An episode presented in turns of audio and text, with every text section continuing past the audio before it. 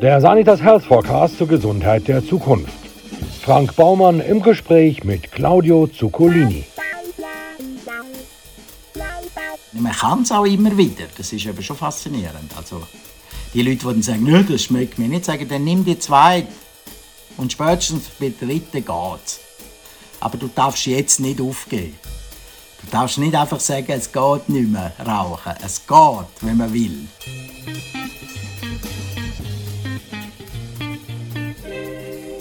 Claudio Zuccolini war Moderator bei Radio 24, VJ bei Tele 24, Journalist bei der Schweizer Illustrierten und People-Fachmann bei Sat1 Schweiz. 2011 moderierte er drei Sendungen von Wer wird Millionär, 2020 erhielt er den Swiss Comedy Award und 2022 moderierte er im Schweizer Fernsehen die SRF Comedy Show.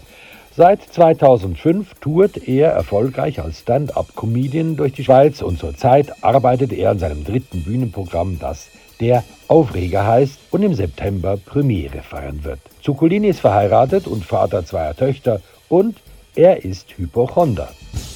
Claudio, du bist bekennender Hypochonder. Wie manifestiert sich das?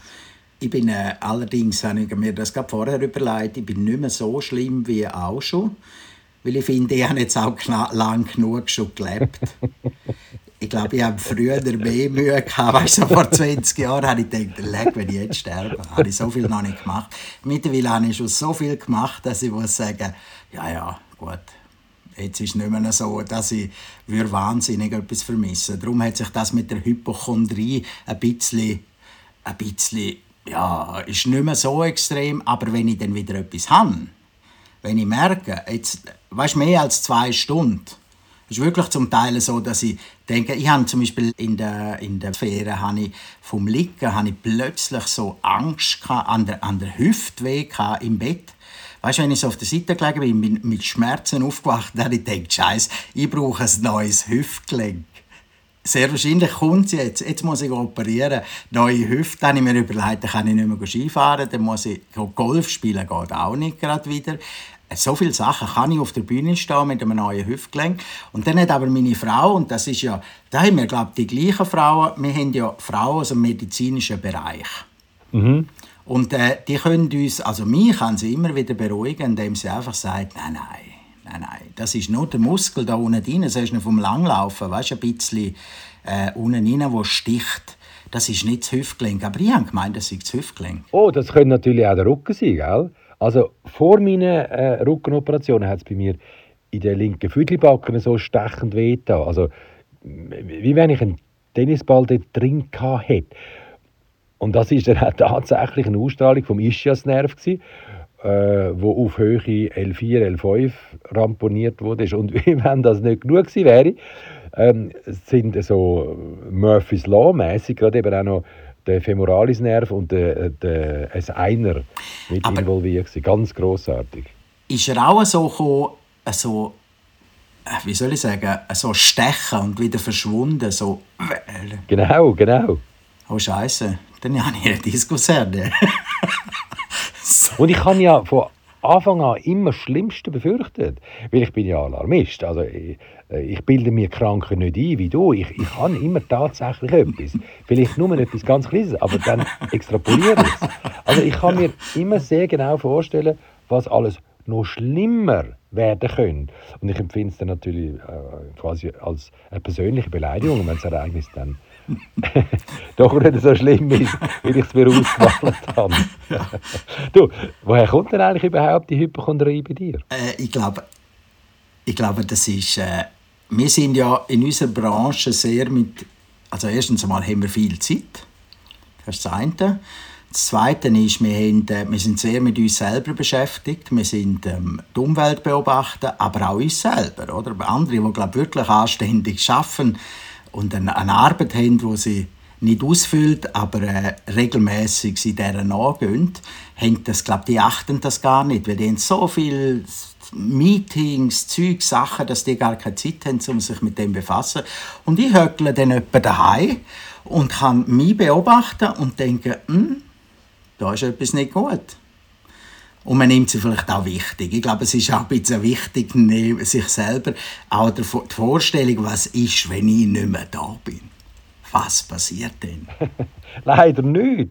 Es wird gar nicht passieren. Aber weißt du, es ist vielleicht ähm, auch ein bisschen das Problem von unserem Wunsch nach Kontemplation. In dem Moment, wo du dir Zeit nimmst, kannst du auch etwas bemerken. Also, es ist nicht ein bisschen so, wie wenn du im Bett liegst und du denkst, das Fenster müsste man eigentlich noch zumachen. Und wenn wir das sofort machen würden, dann wäre es ja gar kein Problem. Aber weil wir uns dann so lange Gedanken machen, daran herummachen, ja, super, oder vielleicht lieber nicht, dann wird es am Schluss äh, zu einem Problem. Dann bist du eigentlich, am Schluss bist du knallwach. Ja. Dann hast du Zeit, dir sorgenvolle Gedanken zu machen. Nein, es ist wie ein bisschen. Du solltest eigentlich auch Ohren schnell bisschen und irgendwie magst du nicht und denkst, ah, geht es echt wieder weg? Ja, Nein. Und, und äh, irgendwann musst du dann aufstehen. Aber ich mache das Fenster schon gar nicht. Und bist du dann auch knallwach? Wie? Und du bist dann auch knallwach und hast Zeit, ja, nein, meine, noch mehr sorgenvolle Gedanken zu machen? Ja, das gehört natürlich auch. Das ist natürlich ein grosser Punkt. Ich habe ja auch, müssen, habe ja wie lange auch lang Angst gehabt, dass ich etwas Prostatenmäßiges habe. Weil ich so viel aufs WC muss. Und dann bin ich wirklich alles durchchecken dann bin ich wirklich gegangen, dann haben wir einen Darmspiegel gemacht, dann bin ich im MRI, gewesen, dann haben wir alles durchgeschaut. Ist also alles gut. Und dann gibt es ja immer die, die sagen, ich habe von meiner Tochter so einen Stressball gekriegt, da, wo sie mir bastelt hat, weißt, aus einem Ballon mit Sand. Und dann hat ja der Arzt hat das auch. Der hat ja auch so einen Ball und zeigt, was er tut, wenn er dort äh, Prostaten abtastet, wie das aus, was, was er da macht. Es gibt ja Ärzte, die sagen, sie machen das nicht mehr, weil das ist sehr, das ist eigentlich ein Zufallsgriff. Wenn du unten reingehst und Prostaten abtastest, dass dann du gerade etwas wirst, wirst merken, oder? Also das haben wir alles gemacht. Und nachher äh, ist aber gut. Ich habe dann erst lange Zeit später herausgefunden, ich hatte dann so Mühe gehabt, um aufs WC zu gehen, weißt, dass es wieder so läuft wie früher. Weißt sondern es ist dann so, es ist so wie eine leichte Blasenentzündung gewesen. Ich habe jetzt allerdings vor einiger Zeit herausgefunden, wenn ich Velo fahre, habe ich das Problem.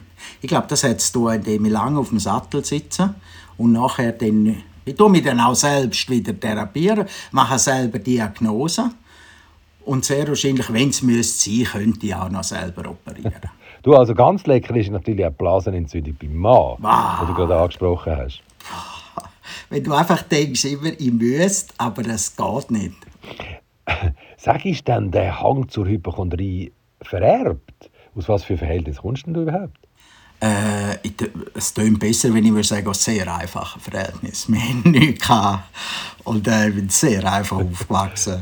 Ja, immerhin äh, sind die so arm, dass du nicht einmal Fußball spielen. Ja, genau. wir müssen Tennis spielen. Stell dir das einmal vor. Was das für ein Schicksal ist. Wir müssen Tennis spielen. Nein, ich bin eigentlich aus einer... Ja, lustigerweise, mein Vater war ein Spitaldirektor. Also, weißt, ich wäre ja gerade sofort auch versorgt gewesen. Aber ich glaube, es kommt ein bisschen von meiner Mutter, eher von meiner Mutter, weil meine Mutter hat ihre Mutter sehr früh verloren und hat, glaube ich, immer das Leben lang Angst gehabt, sie hat auch also, weißt, aber nicht, es ist überhaupt nicht so ein Jammer. Es gibt ja die, die immer, ah, mir tut das überhaupt nicht. Aber ich glaube, die Grundangst von, von einer schweren Krankheit, so wie sie es erlebt hat, hat sie gehabt. Und vielleicht habe ich das von ihr vererbt. Mein Vater ist komplett anders. Mein Vater ist der, wo, wo man eigentlich sagen müsste, ich weiß es, du hast etwas. Also da bin ich Stellvertreter Hypochonder. Weißt du, zu, zu ihm sagen, ich weiß, du hast ja, nein, nein, mir geht's gut. Er, der immer das Leben lang im Spital gelebt hat und wirklich gelebt hat dort, hat immer, immer nichts Nein, mir geht wohl, ich glaube, wir sollten es mal anschauen. Es ist nicht gut. Nein, mir geht es gut. Es ist auch jede Frage, wenn ich sage am Telefon, und wie geht's dir? Ja, mir geht es schon gut. Mir geht es schon gut. Das ist so ein Grundding. Nein. Deine Eltern sind, glaube ich, recht streng gell? Wir mussten einfach früh ins Bett. Das ist so die Generation, früh ins Bett gehen wo du dann einfach noch bei, bei, bei offenem Fenster gehört hast, wenn es draußen am Shooten sind. Du hast alle, alle hast gehört, weißt, hast sogar die Stimmen erkannt, wer draußen sein Und das habe ich grauenhaft gefunden, weil bei, meine, im Sommer ist es hell, am 8. Am 9 Uhr auch noch, und zum Teil noch am 10 Uhr. Und das, das müssen im Bett liegen und die Augen sind oft gespickt, weil, sie, weil ich so nicht müde war. Kinder sind nicht müde. Und Kinder wollen immer kurze Hosen anhaben und kurze T-Shirts. Es ist immer so. Ich weiß nicht, was das Grundding ist. Ich glaube, die Angst vor etwas verpassen. Es gibt ja die neuen Erziehungsmethoden, wo die Leute sagen, das Kind soll selber entscheiden. Also wirklich, das, habe ich, ich, ich, das ist wirklich im Moment eine rechte Welle von so Müttern, die wo, äh, wo das sagen und, und, nicht, und diskutieren, versuchen dem Kind zu sagen, es ist jetzt minus 10 Grad draußen, aber mein Kind hat entschieden, um mit kurzen Hosen rauszugehen, also muss das Kind, es ist ein Mensch, es ist nicht, äh, und die lassen es dann auch raus, glaube ich. Irgendwann fast nicht, die diskutieren nicht und gehen bitte raus. Und vielleicht merkt das Kind und vielleicht auch nicht. Das ist natürlich super schlau. Weil vor allem werden die Eltern merken, wenn sie nachher nicht mit einem kranken Kind die ganze Nacht durchsuchen müssen. genau, das überlegt man ja nicht. Das ist ja der eine das Kind machen lassen, ist das eine, aber was das für dich als Eltern, du versuchst schon dein Leben so einzurichten, dass es auch für dich einfacher ist. Also weißt, alle Sportarten gehen nicht. Ich bin Gott froh, als meine Tochter aufgehört hat, reiten. Wie lange hat sie reiten? Ja. Und ich bin ja Gott froh, weil ich mir überlegt, was da alles auf mich zukommt. Weißt du, in, in Gokusen, in Gokusen bei Mattinger. Und nachher gehst du dort in die Halle und du merkst dann vor Weihnachten, wenn sie so eine Vorführung haben, ne, stehst du dort und es zücht, es zücht durch die Wände durch und du denkst, bitte, bitte, lieber Gott, mach dass das aufhört. Und es hört auf. Und darum, darum bin ich sehr Gott froh. Also man muss auch an die Eltern denken. Man denkt viel zu viel an Kinder und nicht an die Eltern. Kinder haben ja auch in deinem letzten Programm eine grosse Rolle gespielt. Also Kind und äh, vor allem die SUV-fahrenden Eltern. Ja, es kommt jetzt, äh, es kommt jetzt dann, äh, im neuen Programm wird das ein anderer Fall sein. Äh, Expats-Eltern, auch schön, auch schön, sehr, sehr. Wenn es äh, wenn es dann mit den, mit den SUVs dann vorne dran, vor der Privatschule ICS äh, äh, äh, können ihre Golfen abladen. Das wird ein schönes Thema. Hoffe ich. Hoffe ich. Fahrst du eigentlich noch immer im Kindersitz mit dem Auto? äh, ja, ich müsste, die sechs Jahre, oder? Bis 1,50 Meter müsste ich einen Kindersitz drin haben, ich bin jetzt knapp drüber. Das gibt es ja auch Leute, die sich die Knochen brechen, zwei, drei Jahre höllische Schmerzen um 5 cm grösser sein. Das finde ich auch noch wahnsinnig.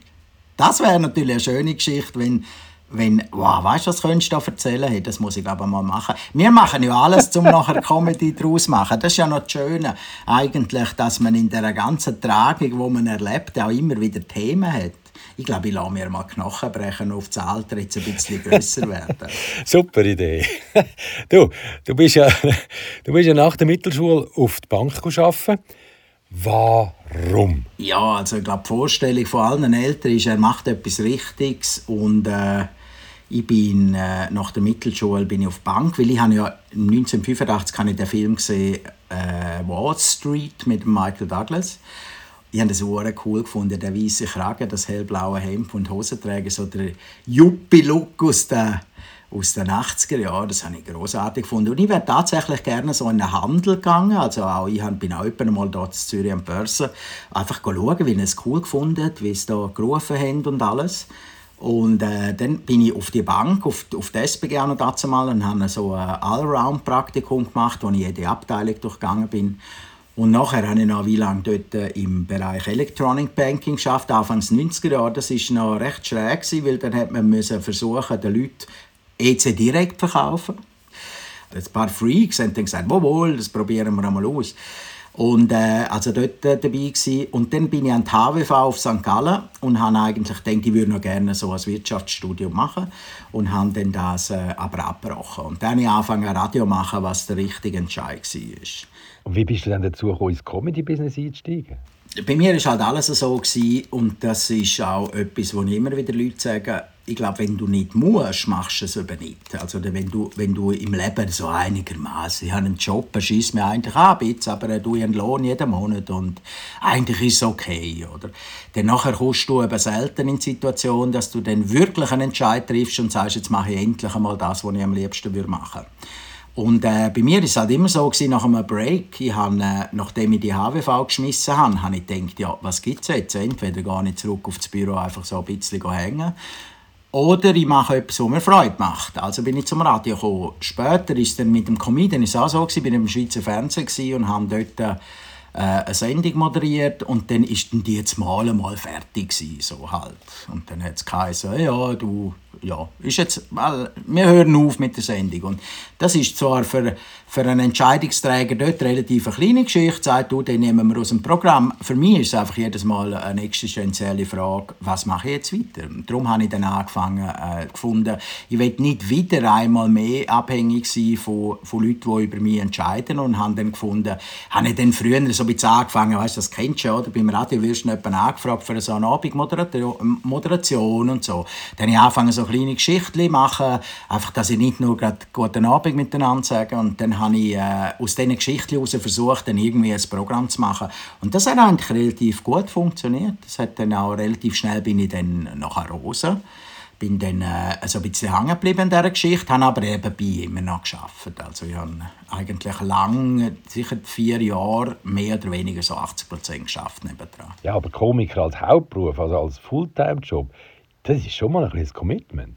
Ja, im Nachhinein ist natürlich schon etwas, wo ich, also meine, wir sind verrückte Sachen eigentlich. Also weißt du, so auf der Bühne stehen und das Gefühl haben, das ist lustig, das ist schon, äh, ja, es ist mutig, finde ich, im Nachhinein. Aber für mich ist halt immer, mir ist ein grosser Antrieb halt immer gewesen, ich muss mein Geld verdienen auch. Also weißt, ich muss ja, ich muss können leben und ich habe Ansprüche und ich würde gerne Golf spielen und ich würde gerne, ich bin ja nie der der gesagt hat, ich komme mit 2000 Franken gut aus im Monat.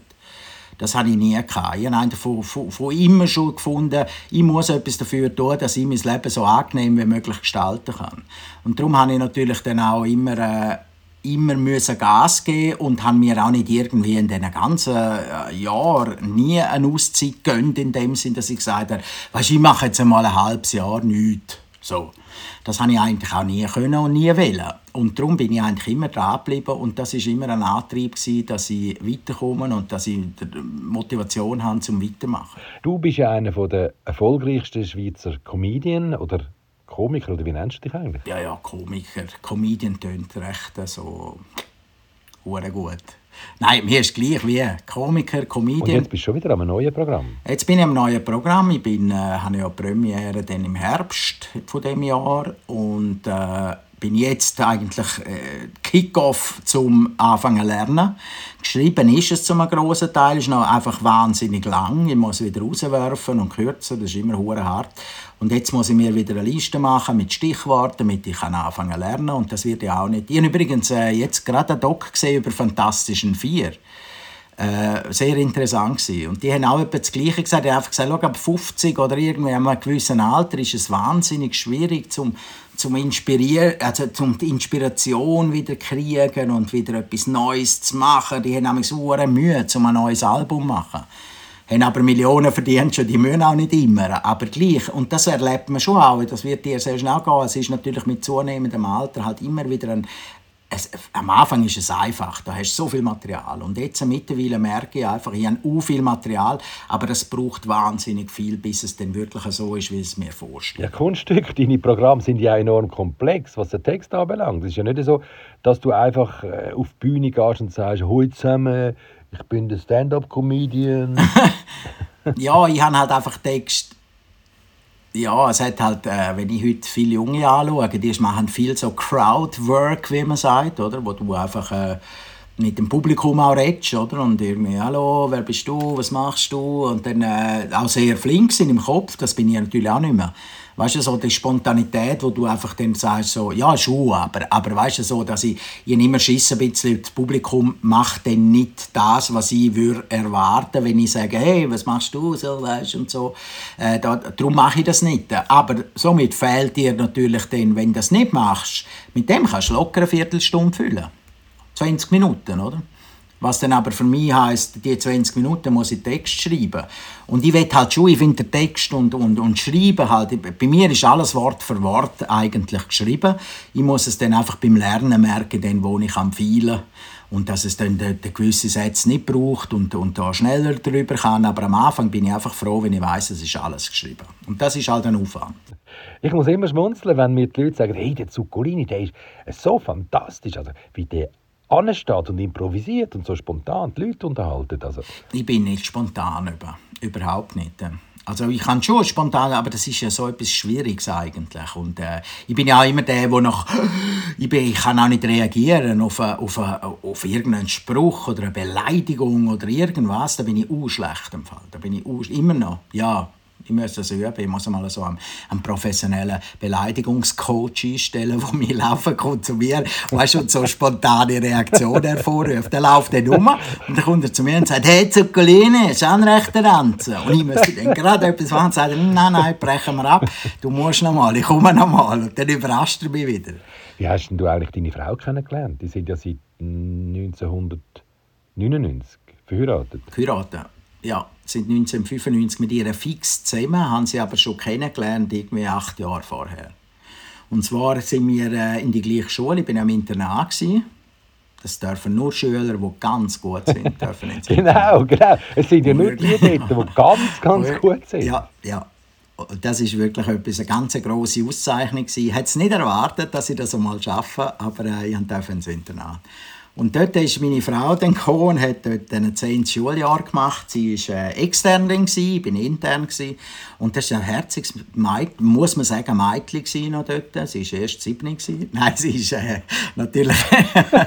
sie ist äh, natürlich... Äh, nein, sie war wirklich noch eine junge Frau, die ich einfach wahnsinnige Herzige gefunden habe. Sie war, glaube ich, 16 dort und ich bin etwa so 18. Ich bin nicht, ja, etwa 18. Ich bin eigentlich immer zwei Jahre älter als sie.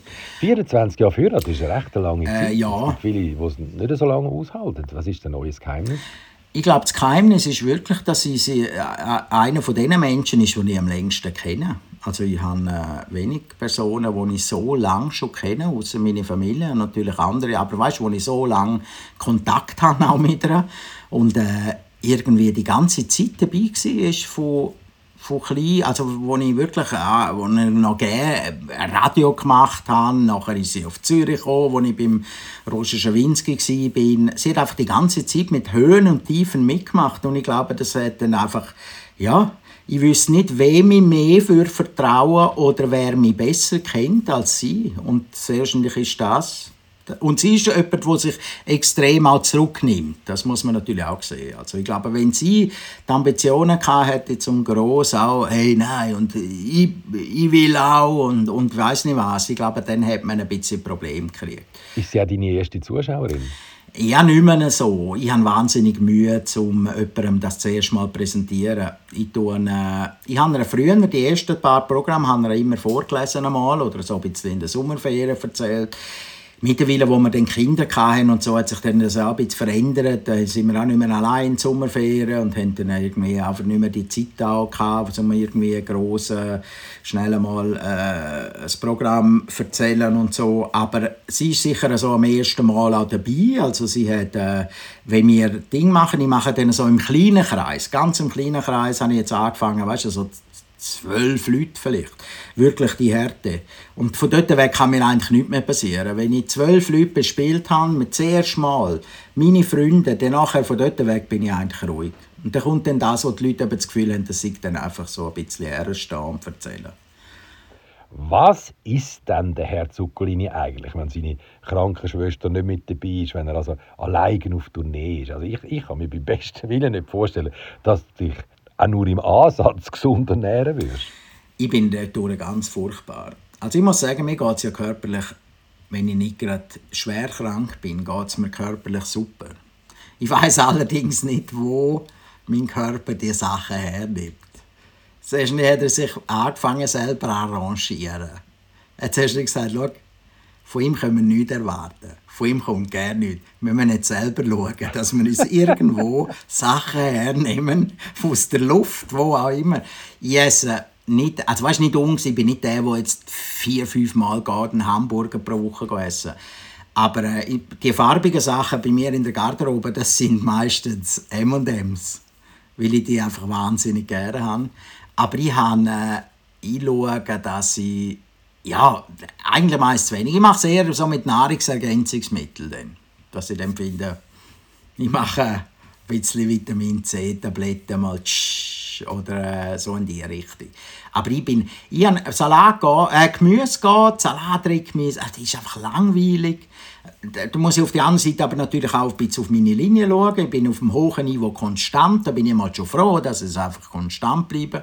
Und äh, ja, aber ich, ja, eigentlich zu wenig, zu wenig gesund. Aber zwei, äh, immer natürlich, also immer wir kochen in dem Sinn mit Frischprodukt, wir kochen, also wir kochen anständig. Es ist nicht so, dass wir für eine Nonstop Pizza essen und so, überhaupt nicht.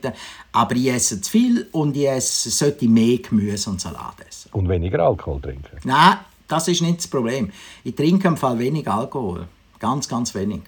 Ja. Obwohl ihr kocht und das Essen zelebriert. Ja, ich, ich brauche schon, zum, zum, für das Kochen ist er wichtig. Und zwischendrin habe ich... schön am Tisch zu sitzen, einen Teller Spaghetti vor sich zu haben und ja. eine schöne Flasche Barbaresco, zum Beispiel in äh, 97er, sorry, Tildin von Angelo Gaia. Aber ich, ich, ich bin lustigerweise äh, außerhalb von daheim lieber also wenn ich so gehe, am Abend essen, auswärts, dann trinke ich lieber Alkohol als daheim, komischerweise. Zum Glück.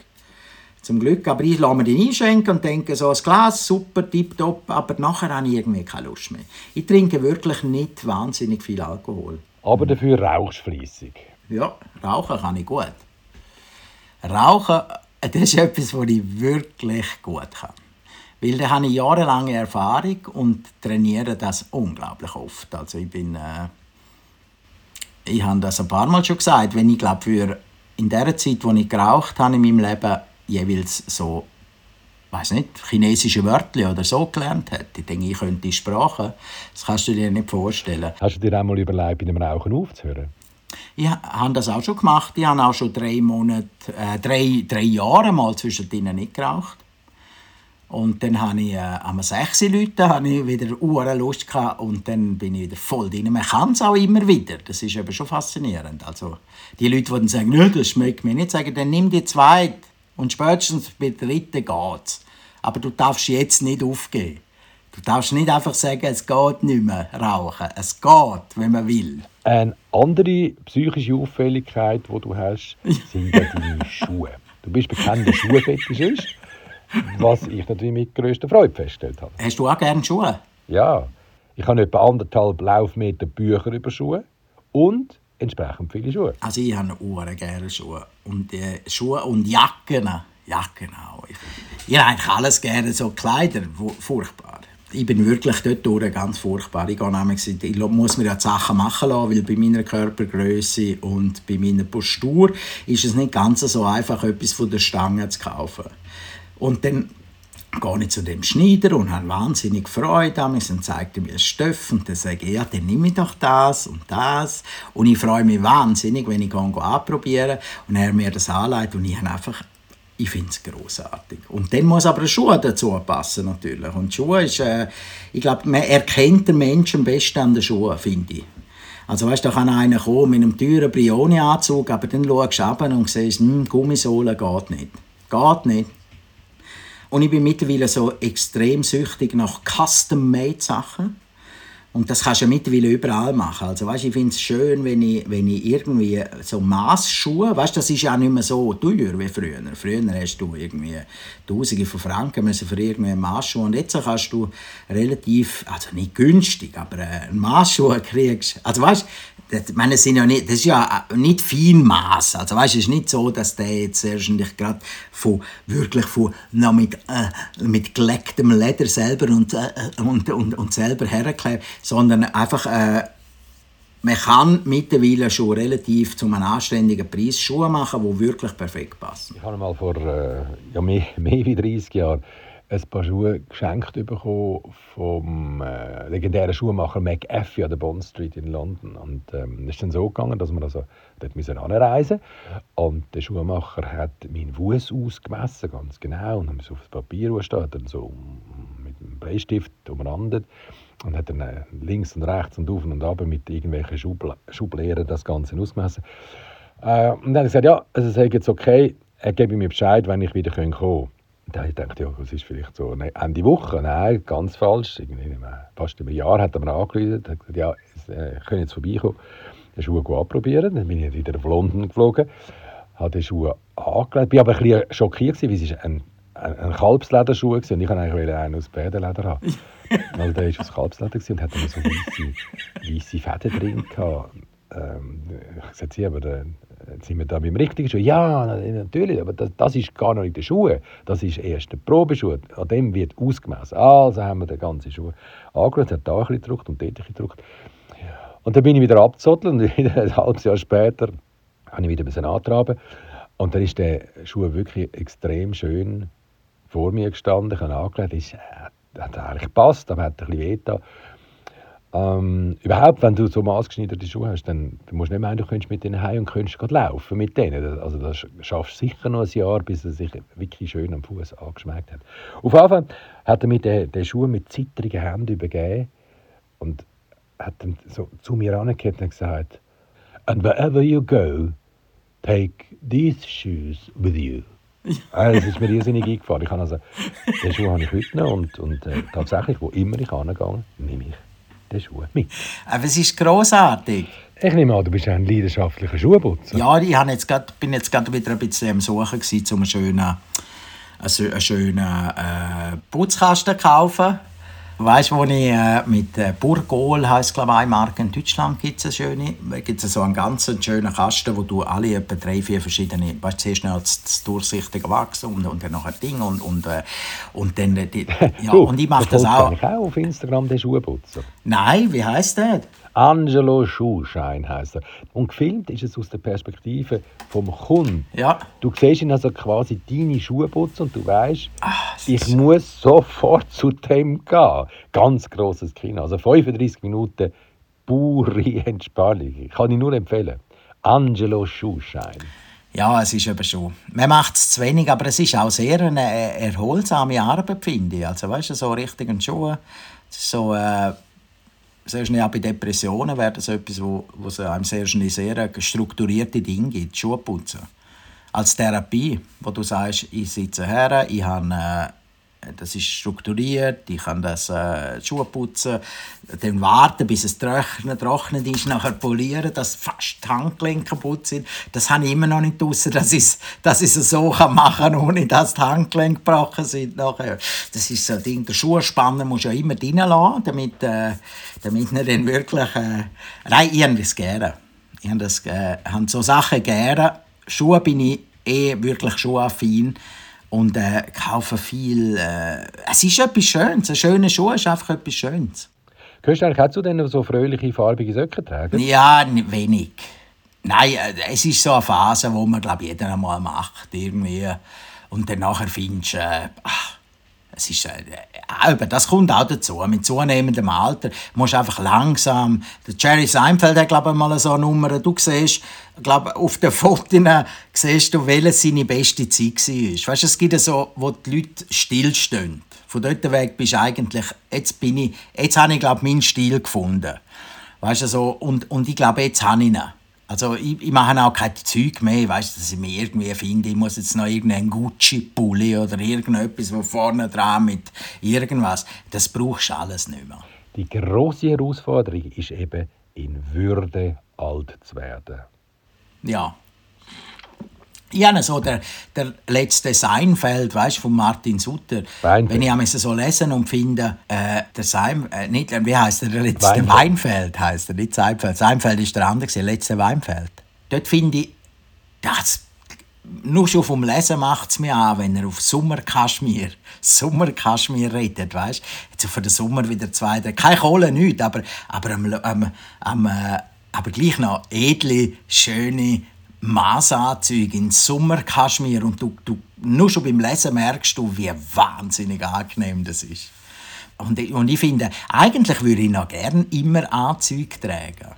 Ich wäre noch gerne so der, der einfach Egal was, weißt So wie, wie die Frau, die immer Stöckis haben und das machen, wie wenn sie gegen den Fußball spielen. Einfach, es gehört zu dieser Frau, dass sie hohe Schuhe hat, sie kann auf das Tram säckeln, sie kann äh, posten, sie geht, alles macht sie mit den hohen Schuhen und es sieht so locker aus. Und so würde ich eigentlich gerne einen Anzug tragen. Egal was. Du gehst deine Kinder abholen in der Schule, du trägst einen Anzug.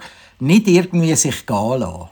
Jetzt sag mal, wie sieht denn eigentlich deine Zukunft aus? Sieht man dich noch mit mhm. äh, 90, so wie der Emil auf der Bühne? Ja, es kommt ein bisschen darauf an. Das kannst du ja auch thematisieren. Also das ist ja, das ist ja etwas, wo äh, ich glaube, ich möchte nicht voraussetzen, dass ich immer noch der gleiche wäre, wenn ich 20 Jahre älter bin. Aber das heißt auch nicht, dass man nicht kann noch auf die Bühne. Das ist ja unser Vorteil. Also es hat ja jede jedes Alter und das merke ich auch in meinem Programm, oder? Einmal, früher erzählst du von dem, heute erzählst du von dem, da kommt immer Neues und, und im nächsten Programm und im übernächsten wird dann auch das Alter immer eine zentralere Geschichte hinein. Äh, ich glaube, es geht schon. Man muss es einfach so machen, dass die Leute auch realisieren, dass er jetzt alt ist, also weißt, dass man man muss ja den Elefant im Raum benennen und sagen, ja, jetzt bin ich halt älter. Und äh, das, was alle sehen. Aber ich glaube nicht, dass man aufhören muss. Aber irgendwie möchte ich schon auch Zeit haben für Golf spielen später. Also ich will ja dann irgendwann schon mal. Das Problem ist eben, dass du je älter du wirst, desto weniger gut kannst du Golf spielen. Ja, das stimmt eben auch. Das ist eigentlich auch traurig. Wenn du Zeit hast, das ist wie beim Porsche, du kannst auch nicht Porsche fahren, wenn du denkst, geil, jetzt bin ich in einem Alter, jetzt habe ich genug Kohle, jetzt kann ich Porsche fahren.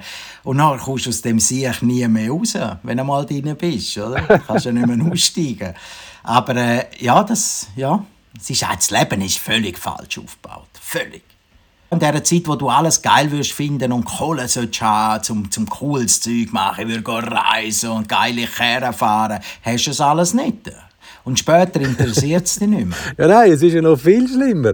Mit dieser schweren Diskusherne, die wir jetzt ja am Anfang von unserem Gespräch diagnostiziert haben. Mit der kommst du später ins Auto rein, dann kommst du jemals wieder raus. Ja, eben, dann bist du einfach... Ja, kannst du so mit dem Treppenlift schauen, dass er direkt vom Auto rausgeht ins Haus.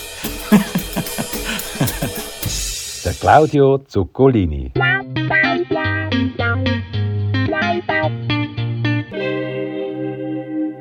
Wenn Sie mögen, was Sie hörten, abonnieren Sie uns und bewerten Sie uns. Und empfehlen Sie uns fleißig weiter. Ja, und den Bestseller Sanitas Health Forecast, den gibt's überall dort, wo es gute Bücher gibt.